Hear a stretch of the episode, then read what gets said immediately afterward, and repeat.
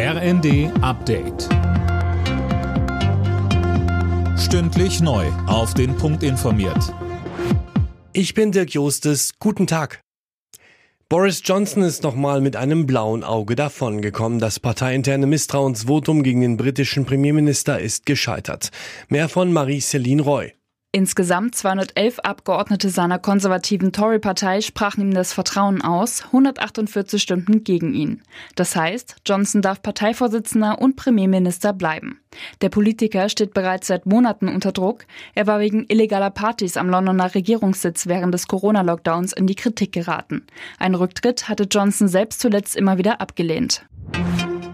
Bundesinnenministerin Faeser und Verfassungsschutzchef Haldenwang stellen heute den Verfassungsschutzbericht für das vergangene Jahr vor. Ein Schwerpunkt dürften die radikalen Tendenzen unter Gegnern der Corona-Maßnahmen sein.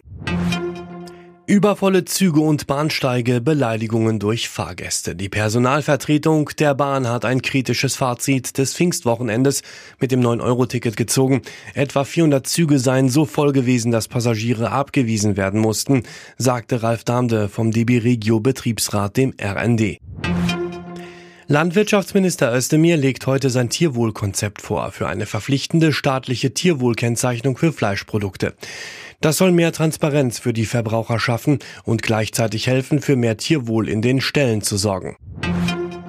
Die DFB 11 unter Hansi Flick trifft heute in der Nations League auf England. Die Engländer haben ihr Auftaktspiel gegen Ungarn zwar verloren, dennoch hat Ilka Gündoğan Respekt vor dem Gegner. Ich erwarte natürlich einen extrem starken Gegner. Ich glaube, in der Breite haben die Engländer wirklich ein fantastisches Team und können gefühlt drei Nationalmannschaften aufstellen. Viele von denen kenne ich auch persönlich aus der englischen Liga, aus meiner eigenen Mannschaft. Und dementsprechend weiß ich, dass äh, wir auf einen sehr, sehr starken Gegner treffen und äh, wir dafür bereit sein müssen.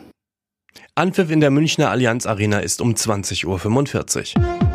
Alle Nachrichten auf rnd.de